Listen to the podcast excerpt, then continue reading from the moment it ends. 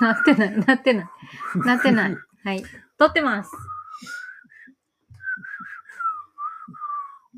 なんか、こう、こう。種と、は暮らす。い。えー種と暮らすは、京都府南山城村で畑仕事を楽しむ内田洋と、夫で植木屋の内田隆文が四季折々の畑や種のこと、庭仕事や村での暮らしについて話すネットラジオです。時々ゲストを交えてお酒もたしなみながら、種と暮らしを考えていきます。言えましたね。はい、ご無沙汰しており ます。はい、そうです。いつぶりのラジオでしょうか。えー、2、3ヶ月ぶりかなーって感じかな。すいません。あー、すいません。まあ、謝っても ね、うん取り戻せないことなんでね、これは今。年はね、暑かったんでね、ほんと。あの、暑いせいとかじゃないけどね、 これ。ほんまあの、まあ、暑いのは暑かったね。すごかったです。そうですね。もうでもね、なんか急激にひんやりしてきたから。まあ、あの、ちなみに今日は9月23日の秋分です。秋分の日うんに、夜9時収録しておりました。あ、そうです。ムーンリバーが流れております。 いよいよ9時の時報やったっけ村のね。 9時の時報ですね。うんうん。他の時報知ってるあ ?5 時あ、だから12時と12時5時やろ5時と9時。うん。朝はないんかな朝は聞いたことがない。多分な。うん。うん。ちなみに田山は4時半にサイレンみたいな、うわーってなんで。あ、なるなるなる。うんあれびっくりすんな。すごうい。ん火事かなみたいなな。ええみたいなのになるけど。でほんで5時にもなる。あ、5時にな。もう4時半がすごすぎてあー5時になるかどうかわからないっていうね。ななってたと思う。学童保育の仕事行ってる時 ?5 時になってんのうん、5時になってみんなわーって、あの、入ってくんね。う和ー室に。ん。だから、その合図あるはずやから、あれはなん、な、なんでやろうね、4時半に。まあ、田山だけやけどね。そうやな。しかも富山の一地域に向けてすごい大音量で流れてるやつやん。茶畑、お茶農家さん用かな。うん。まあなんか、おも茶う農家さんももうええでって思ってそうな気も しないでもないけど。多分もうその5時でしまいやから、あと30 30分ですよっていうお知らせうーん。じゃないかって勝手に思ってるけども。じゃないかしらね。うーん。多分ね。そうね。うーん。まあじゃあそういうことで。まあ何の話かっていうと、ムーンリバーでからだったんですけ ど。まあとりあえずね、そんな、こんなの、そうですね。うん、ど日ん差し。どうでした今年の夏、夏ですか、うんうん、夏の印象でもいいんだけども。夏の印象、うんえぐかったかなちょっと、ちょっとぐったりしたかなうーん。これはすごかったね。そうね。うーん。まあ、なんやろな、でも、こ、これは絶対これからもうこ、どんどんこうやってひどくなっていくんやと思った。うーん。だから、もう自分が強くなるしかないみたいな感じ。これはもうなんか、あの、環境がこう、激しくなっていくのに、生きていこうと思ったら、もう自分が慣れていくしかないみうたーいな。ん。だから自分をこう、ちょっと強めていこうっていう、うーん。こう、ので、ちょっと運動を始めたりしたね。あうん。あ。朝練みみたいな。うっちゃんの見たことの ない朝練。ななんか、あえてその時間、あの、いないようにしてるなっていうのをちょっと感じ取ってんねんけど、私の朝の体操の時間、うっちゃんは私はそっとしといてくれてるな。あえて見ないようにしてるなって思うそうそう。なんかさ、あの、そう、鶴の恩返しみたい にさ、 なんかすごいことして音んがちゃ聞うこえるけども、見たらあかんもんやっぎて。っこんばった、ぎっこんばったしとるけど も、なんか音は感じてるやん。そうすごい聞こえるけども、そうやな。す、すごいは出してないと思うけどま。あ、すごくはないか。はい。あの、まあ、なんかちょっと、でも何かこう、ダンスか体操みたいなものを 何かやっそうや な。なんか、得体の知れない何かをやってるなっていう気配を鶴の恩返しはこう見たらあかんって言われてるから余計こう見たくなって見るの に私の恩返しはうっちゃんははな見ないように する。なんか怖すぎて見ないようにしてるよね。 いやいやいや。まあ別に恩返しちゃうけど。見てもいい けど、見てもいいんだけど、まあまあね。うん、別に見見たらあかんとも言われてないそしこはな。察しろよみたいな感じがあるやん、なんか空気感が。 ないない別 にないよ。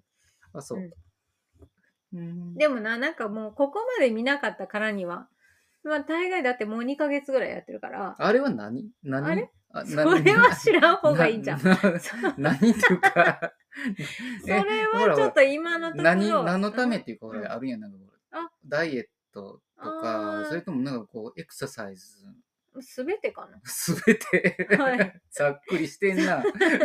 ええ。すべてに対して私をこう上げていこうっていう自分のためのあ、そう。総合的エクササイズじゃないですか。朝、朝のエクササイズ。まあ、プラス恩返しと。 そういう。ねえ。うっちゃんもやっていいで。なえんか、あの、同じ時間に別の部屋で、あの、恩返ししといてくれってもういい で。僕は別でエクササイズあ、してそるうの。そうそうそう。ちょぎっこんばったん、ちょぎっこんばなんかしてんな。僕ちょうど忙しい時間帯やからな。私が忙しくない みたいな言い方してるけど いやい。やそういうことじゃないけど。まあ、いいけどね。 そんなわけで、そんな夏ですよ。あ、そう。はい。うっちゃんうーはんいやー、まあまあ僕ほら、そ外仕事やからね、基本的にはね。うんうんやっぱりちょちょっとやっぱ今年は答えるなっていう感覚はすごく強かったな、なんかその暑さ。基本的に暑さは強い方やと思うんやけども、うん。それでもやっぱり7月の暑さっていうのは、やっぱりちょっと尋常じゃないあ、7月がひどかった。感じやった。特に。うん。植物にとっても、その、うんうん。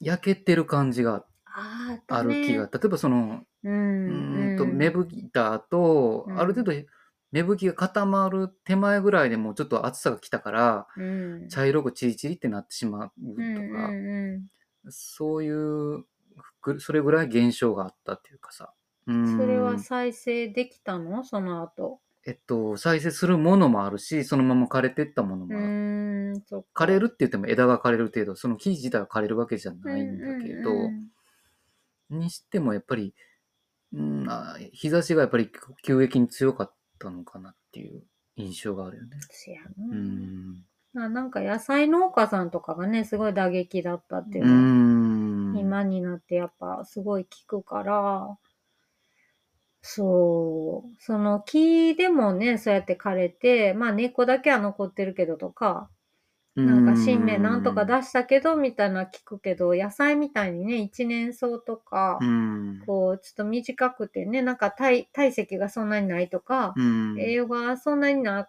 ないものは耐えきれない暑さとか、そううね。ん、水不足とかね、うんだったんちゃうかなって、ひび割れてるとかもね、よう聞いたしな。あ、そうう。ん。田んぼひび割れてるって聞いたりした。あーだからかん相当すごかったんちゃうかうな。ん。そういう環境のところはそうやろうね。その、うん、そ水がたわわじゃないところっていうか。ううんうん。やね。うんまあいよいよ熱帯植物がこう、そろそろ植えていかなあかん感じちゃいますかいやーでもそれって、それでもやで、それでもほら冬に雪がすごかったりするわけよそうね。やな。その辺がやっぱり異常なんやろうなとかって思ううよんね、う暑さだけじゃないっていうとこんうろ。ん。うん、確かに。まあ暑さの影響ももちろん一番大きいんやけども、うん。あまりにも災害が多いし、うん。ハワイの山火事であったりとかね、うんうん洪水がないところは洪水、トルコの大地震も含めてやけどうも、ん。うーんなんやろ世界規模でやっぱりおかしいことになりつつあるよなっていう印象はそうかうんね。うん。ねまあ、生き残ったら、こう、強くサバイブしましょうっていう感じやな。何があってもおかしくない感じはうん、すごい感じるなえ、そうね。ぁうん。うん。まあ、いよいよ、こう、持久力高める方がいいんじゃないって、それからなんかこう、助け合えるコミュニティみたいなことはすごくうん、力強いなとか、うんやっぱなんか町やとしんどそうやなっていうのも特に感じたけうど。ー。うんんあんま行かへんかったけどね。まあそうやな。まあそんなにいかんかったけど。まあすっかり秋分は涼しくなって帳尻合わせのように。きました。でもやっぱり9月に入ってからもずっと暑かったからな。うん。朝晩は涼しいって言ってもな。そうです。なんだかそんな暑い暑いっていう話ばっかりで、あれですけども。うん。うん。うん。夏は夏で僕たちもいろんなところに行きましたよね。行きましたよね。うん。じゃあ夏休みの話でもしますか。そうね。そろそろう。ん。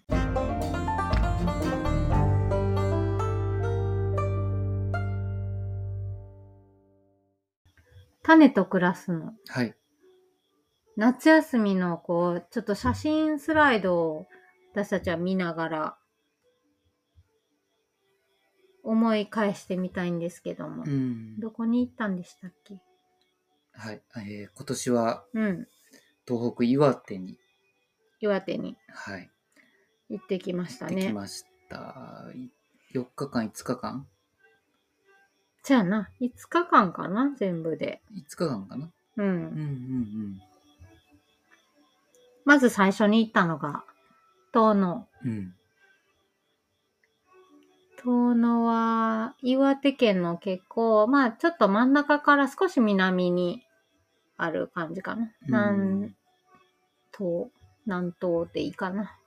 そう。内陸に位置する部分かな。そこからまあ、えーちょうど、えーっと、海側、日本海側とい山側の中間地点ぐらいのうん。位置になるのかな。今回、村からどうやって行ったかっていうと、えー一回ちょっと神戸の方にね、寄ってうん用事があって、夜行の高速バスで東京朝着いて、で、そっから新幹線に乗って、北上まで3時間半ぐらい。ほんで、そこから、えーっと、レンタカーやね。そうね。レンタカーに乗って1時間ちょっとぐらいで遠野っうん。ていう工程だったんですうよ。ん。遠野に行きたかったっていうってなんなんだったの遠野はね、私はもう、カッパですね。カッパ です。カッパになりたかった。なんです。3回。3回もカッパカッパ言ってカッパカッパ言ってます。うん。カッパはね、なんかこう、やっぱ遠野のこうね、メインキャラクターとして、どうしようもなくこう、ちょっと怪しくって、可愛くって、おとぼけなんだけど悪いやつでもありみたいな、うんちょっとトリックスターっていうか、そんなんで。まあ、多分こう、昔、谷川俊太郎のカッパカッパラッタっていう、おー懐かしいな。 あの詩を聞いてから私に取り付いてたと思うわ。あ、そはい。なのでね、呼ばれた感じ。う。うーん。まあ、東北にはもうだいぶね、なんか呼ばれながらこうずっと行けてなかったんだけど、うーん。震災の前からずっと行きたかったんだけど、ようやく巡ってきたなっていう感じうかな。んうん。ね遠の物語も、そう、ずっと気になりながら、やっぱり私、あの、民族学博物館が大阪のね、ん万博にあって、そこでこう、培ったすごい変なものへの愛っていうのを、こう東北にすごいこう、なんか結びつけてたのに行けてなかったから、え。うーん。まあ、そうだね。就職して、二十歳、ちょっと過ぎぐらいの頃に、えー、何年間か、仕事で行った以外は、20年ぶりぐらいにうーん東北に足を向けた感じかな。なるほど。まあ僕は東北初めて。うんうあの、遠野物語の存在は知ってたけども、ん。うん。ちゃんと読んだのも初めてぐらい。うんうんうん、カッパや天狗や座敷わらしがっていう話ってのはあったし、うん。うんあれ自体が、その、まあ、フィクションではなく実際にね、うん。本当にあった話だっていうことも今回初めて知ったわけうんで、うんおもし面白い。なんか、うんうーん柳田邦夫先生かな、その日本のうんまあ民族学者の先生がね、あの、遠野出身の小説家である佐々木貴善うんから聞き聞き取りしたうんお話っていうところで、うんうんうーん、なんだかね、得体の知れないところではあるなっていう印象ではあったんだけども、ううんんでもその、うん、その、ふまあ、やっぱり風景であったりとか、うん山、やっぱり山が深いわけやね、なんか感じとして。うんうんうんそんなにこう山、山が中に入ってたわけじゃないんだけども、うん外から見てるだけでもやっぱりちょっとこう関西の山とはまた違うなっていう印象はすごくあったかな。せやな、なんかあの、早知根三山ってね、その昔話も残っている、うん。その霊峰、うんやっぱり、みんなのこう信仰の地っていうのは、それだけうすっごい存在感があるっていうのは、遠野のどこにいてもね、なんか感じるうん。ような、なんか、そうね。うん。一応山に囲まれた盆地にあったのかうな。んうん、そうやね。うんなんとなくこうね、雰囲気としては、ちょっと南山城村に似てる雰囲気もね、ちょろちょろ感じたりしててんけど、うん。でもなんか水の感じとか、うん。あの、空の色とかがだいぶ違ったかなっていうのは感じ。それが何なのかはね、まだわかんないけど、うん。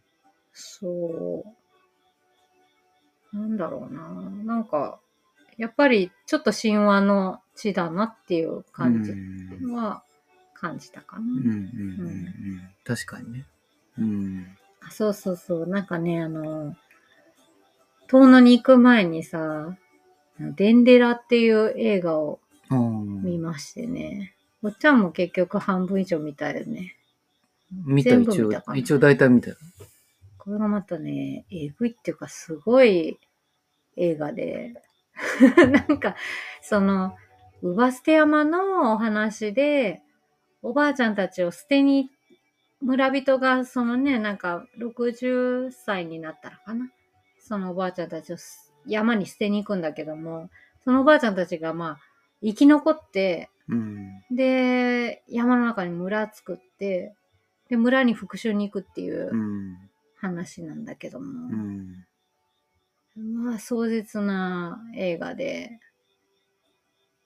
その、まあ、えっと、結構ね、東北にはそういうお話いっぱい残ってるみたいなんだけど、デンデラノっていう、あの、まあ、ウバステ山の地よ地名がね。うん、実際にう遠野に残ってる。おばあちゃんを捨てる場所といううか、んうん。まあ、それは遠の物語の中でも出てくる言葉。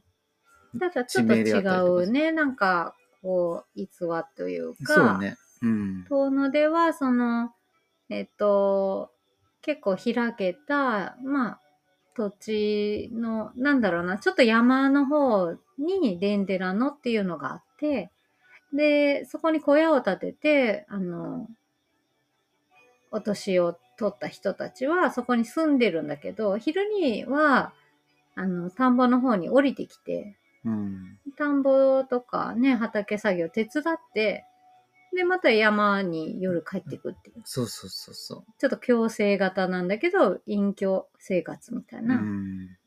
だから別に捨てられてこうもなんか恨み節みたいな感じではなかったっていう感じは残ってるんだよね。うちょん。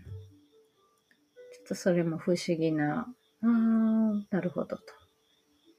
まあ、遠野も結構厳しい土地だと思うから、冬になってそこで生き残れるのかって言ったら、どうなんだろうって思ったけど。そうね。うん。やっぱりもう、雪が深いやろうからな。うん。うん。うーん。そう。にしてもなんかこうね、そういうこう、敵対する形ではなく、まあ隠居の生活として、助け合って生きていたっていう話が、まあちょっと、遠の物語では残ってるんだよね。うん。うん。そうう。うんん。あとあれやね、その、まあ、柳柳柳田邦夫先生にまつわる、うん。うーんと、まあ、泊まった旅館であったりとかやね、これとかもそうやけども。うん。ううん。ん。あと、東京にあった旧家、柳田先生が住んでた家を移築して、うんうん。世田谷だっけもともとね。うんううん。ん。そうだね。それを、あの、遠野に持ってきててね。うんうん、それがまたすごくいい別荘っていうかね、書斎。まあ、こじんまりしてんねんけど、本当になんか選び抜かれた、心地よい家具と、お家と、本たちっていう感じで。うん。うん。なんか質素だけど豊かみたいな感じの。そうね。うんとても上品な作りうんになってたなっていう感じだし、うん、柳田先生がその遠野に来て泊まってた旅館も、うん。やっぱりなかなか格式がある。うん。ねえうん。その旅館、結構でかいところを、あれはそのままあそこにあったんだよね。そう遠野の。そう。一応保存してあ遠る。野温泉かな。そうそう、まあそこから、ちょっと遠野に、まあ一泊して、で、そこでもちょっと面白い出会いがあったんだけれども、うんうん。次の日に行ったのが、えっと、花巻から、まあ、昼にね、ちょっと花巻のあたりを抜けて、大沢温泉と。はい。歴史深い温泉だなと思って。う。うんん。その、昔はね、宮沢賢治、うん。高村光太郎、などなど、うん。文人たちも泊まったうん温泉宿であり。うん。今は、ジブリの鈴木敏夫さん。てか、もともとは多分、あの、高畑さんが好きだ行っったてったてんやですつ。ね。うほんで、ん。鈴木敏夫さんが導かれてきちゃって、うん。またハマっちゃって、今今はなんか宮崎さんも来るようになっそたうなんらだしいです。ううんん。ちょうどね、なんかもう一つのジブリ展っていうのをやってて、そう。あのー、塔が3つあるのかなうん、うんえ。 1、2、3かな。うんまあそうだね、大きく3つかな。一つはなんかあれ、旅館、大きい旅館、旅館っていう新か館、みたいなところ。新館の部分と、昔から自炊と、うん。と呼自ばれ炊る、部。自炊部と呼ばれる、素泊まり、まあ、言うたら湯治場昔でいう湯治場だった場所、うん。素泊まりであったりとか、まあ自炊も可能だっていうところと、うんあと離れて菊水館。うん。その菊水館が今ギャラリーとしてオープンしたのかなうん。うん多分人は泊まることができないんだけそうど。やね、かやぶきで。まあ、だいぶ老朽化してるってのもあるみたいなうんうんうんんだけど、いや、で、うちらが泊まった自炊分もすごく良かったね。なんかどこも、絵になるというか、あのーほんとシンプルな。泊まる部屋はマジで畳6畳、押し入れに布団が何組か入ってて、1個タンスちょんってあってね。そう、本当にそうで。あのうん。ー、うーん、ジブリの作品で千と千尋の神隠しやったかな。うんそこの湯屋の、うーん、湯屋のなんやろ、こう、渡り廊下じゃないけど、まあ、うん。とにかくあの景色は思い浮かぶような感じ。うん超レト。ロ。大正時代とそうなんかだよね明治時代とかに飛ん飛んだような感じそのうそうそうそう。どうなってんのこの作りみたいな、こう段差がすごくあるし、なんか、あるね。なんかどんどんこう付け足していったんだなみたいな感じのね、うんこう忍増者屋敷築増的な築みね。たいな感じのところもあるけうどもん。うんでもあそこの料理がとても美味しかったのと思うし美な味。しかった。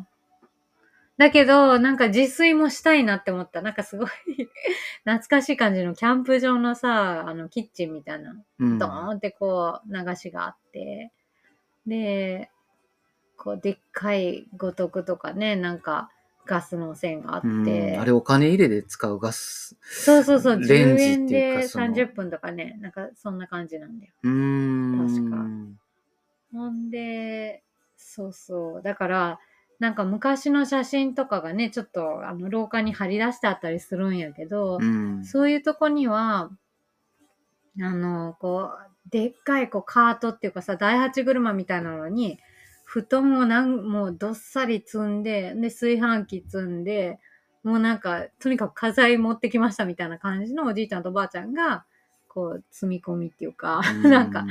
旅館に来てるみたいなはいはい写真もあったり、ああなると多分もううん1ヶ月とか2ヶ月とかっていうような、そうそほんと冬の間はう。ね。温泉使っここに行て。。また温泉がいいんだよね。とっても良かったう。なん大沢温泉の、もう、全部行ったかな。なんうんなんかあったっけ、あそこ5つかなそやな、5つぐらいあったな。 5つか6つかみたたいな、なんかす、まあまあ、ちょっと女性だけのところとかいろいろあったけども、うんうん。うん。なんか、そんぐらいはあったんじゃないかあったあったと思うんだけども、まあ、やっぱり全て全、ね、源泉うん受け流しっていうか、その、うん決してその温めたりしてるお湯じゃなくてね、うん。うん。湧いてきたお湯そのままが熱い、熱いものなんだよね、多分ね。うん。うん。だから、比較的やっぱ熱いお湯が多かったし、うんまあでもその次にね、泊まった下東温泉の方がもうよっぽどなんかこうちょっとね、激烈なイメージがあって、うん。いや、素晴らしかったんだけど、こうなんか激アツの湯がなんか何個もあるみたいなうん、あったね。とこで、はいそれでちょっとね、大沢温泉のお湯がね、ちょっ と優しいぐら上い。書きさ、そう上書きされちゃったみたいなとこあんねんけど。そう。ゲット温泉っていうのはね、夏のお湯って書くん、あ、違う違う違う、油って書くんだ。うん。夏油って書いて下等って読むんだね。うんすっごい山奥にあって。あれは何花巻からうん。どれぐらい ?1 時間ぐらいかなあれは北上に位置するんだろうか。ちょっと南に下ったあたりなんだいぶ。ね、西の方。うん。うん。いや、結構山奥そうだね。うんだたかあなれちょっと普。通の人なかなか行くの怖いかもしんないっていう道だったけど。うん。なんか、こんな先にあるのどうやって見つけたんと思ったら、なんか山伏が、あの、猿うん。を追って、こうやってきたら、猿がなんかそのめっちゃヘロヘロになってた猿がその温泉に使って元気を取り戻してたみたい なやつやって、で、その夏にそのすんごい激圧のお湯からまあ湯気が出てるっていうので、下等ってお油みたいみたいな、うんなんかそう湯気みたいっていうとこで名前ついたってう。いうんあとあれでしょその、まあ、冬場はどうしても雪うんうんで閉鎖されるから夏場だけ、っあていうそうそう、ところ毎年ね、その、えっと、川の湯というか、その、えっと、基本的に7つの露天というか、そう、露天なんだよね。全部露天よね。それをこう、あ違の、うかも小しれない。屋を、うんあ、全部露天じゃなかったけど、その露天の部分は全部、その、組みな直すっていうかね、うんうんあの、お湯場のその着替えるところとかを、毎年こう、あの、冬は雪でこう、ぐしゃってなっちゃうと困るから、解体するんだよね。うんうんうん。で、また次のシーズンが来ると、組み直す。うんうんうんということを言ってたね。そこも同じ湯治場。まあ、夏の間だけど湯治場として、でももうここまで来るって言ったらすごいことだよね。面白かったなぁ。なんか。 基本的にそのう車がない時代から歩いてっていうのいやで、、えぐいよいね、やすごいわ。結構な距離を歩あるあく山登りあるをあする。るっていうところやけども、山も素晴らしいらしいよね、あそこは。そうよね。ううんん。いや、本当になんかこう、大沢温泉とまだ違って、こう、ちょっと、なんちゅって、プリミティブっていうか、その、いや、そうそう。すうーん、なんだろう、この感じ。なんか昔の写真がそこまで残ってて、あの、男女混浴うん、めっちゃ楽しそうなんだよね。うん、うん。で、ほんとなんかおおらかな感じだし、こう、なぜそれをね、今も守っているかと、もう分けたらええやんかとか、うんあるけれども、もう一回この混浴の文化っていうのがなくなったら、もう取り戻せないんですって書いてて、いやー、そうだなーって思ったりした。まあそうね。まあ大沢温泉のその一番メインとなる大沢の湯とかも、うんうんまあ川際にある露天風呂、んうんお大露天風呂やけども、やっぱそこも混浴ではあったし、うんううんーん、まあ、なかなかちょっと混浴だからって女性の方が入ってくるか難しいところがあったよね。だから、うんまあ女性の時間みたいなところを作ってそうそう。なんか女性の時間は8ね、時ち9ょ時びはっとしかないから、なんかっていうそがねの時間に行けなかったら、なんかなーって思ってたけど、でも、なんか女性が先に入ってたら、ちょっと他の人入りにくいっていうのもあるみたいやし、でもなんかカップルで、あの普通に、あの、婚浴のとこ行ってた人もいるみたいで、うんそういう意味では、なんか、一応その、婚浴のルールみたいなのも、ゲート温泉は書いてあって、書いてあったよね。そうそう、じろじろ見ないとか、なんかこう、そういうお互いのなんか、あの、場所をこう、独り占めしないようにって、当たり前のことやけど、でもなんか、あの、安心して入れるように、ちょっとそういうこう、ルールとかも書いてあげてるところとか、うん。なんか私は、いや、もうええかなって、こんないいお湯を独り占めするとか、なんか誰かだけとか、うん。しないでも、なんか婚浴の文化って別にそんなに変じゃないっていうか、うん。ありでいいなーって思ったりして。そうね。うん。まあ、バーンってこうなんか裸で入っていくかって言ったらそうはせえへんけど、なんか、あ、どうもって言って、うん。ちょっと隠して、ちょっと一緒に入ってるみたいなのありなんかなーって思ったりしたけど。なるほどね。うん。うん。そう、あんまりその、まあ、混浴がある温泉地に行ったことがなかったからね。なかなか、うん、うん、あ、そうなのか。そうかってな。なんか、遠く、遠くっていうか、まあね、なんか古い温泉ってのはこういうもんなんだな、みたいな感じうは、うんんうんうんあったし、これを今更二つに男女別々に分けること自体が、うんとてもじゃないけど、そんな大変なことしないよね、とかってうん思うようんうん。ね。うんなんか。ね、その、ちょっとおじいさんにさ、入り方をちょっと指南されたとか言ってたやん。あー、あの熱いお湯プロみたいな人の。 仙人みたいなおじいちゃん。あーなんかうん。うんどうやって入るんあー、熱いお湯はい。もう超もう激アツなんだよね、本当 に。一気に入るってい う。入んねや。一気に入る。だかマら、ジか。なんか、結構いうふうに言ってて、その足先我慢がない一番暑さを感じやすいかうらん、その、ちょこっと試しに入るんじゃなくて、ザブンといもけうた。ザブンといけみブたいなこいやと、無理ー無理やな。無理っていう ぐらいの温そ度れやかはら無、理やな。あ、多分45度とか、高いもん。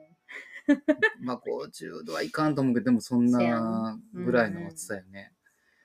ちょっと、無理やなちょっとパッとはいけるような温度ではなかった中で、うんうんまあなんかそのベテランっていうか、まあまあおじいさんなりのな、なんかこう、アドバイスやね。あれちゃうなんかこう、なんか試されてる気もするやんプロはか。そうそれカッパなんじゃないの本い当は。やカッパがそんな暑いとこ入られへんよ、そんなって思うぐらいうんそのう。ね。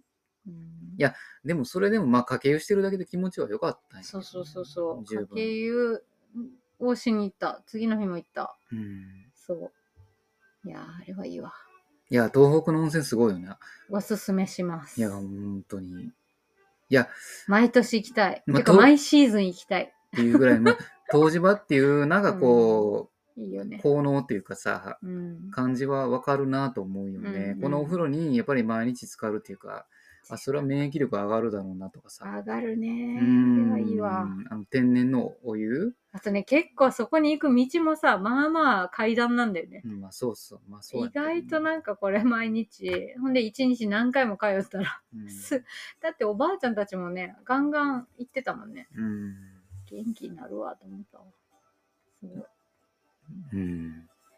まあ、そんなね、温泉三昧だけではなく、うっちゃん、最終日はうっちゃんの、あの、お目当てのお目当てまあまあ、そうね、あのー一個ね、東北の旅のハイライトじゃないですか、これは。そうね、やっぱ平井湖、まあ、まあ、中尊寺、世界遺産となった中尊寺ももちろんなんだけれども、僕は毛通寺っていうお寺、うんうん。まあ、その庭園をいつか見てみたいなっていう思いがあったっていうのは、まあ、たまたまね、今回岩手に来るっていうことで、うん、しかも結構近くにやってくるので、ぜひ見てみたいと思ったお庭が毛通寺。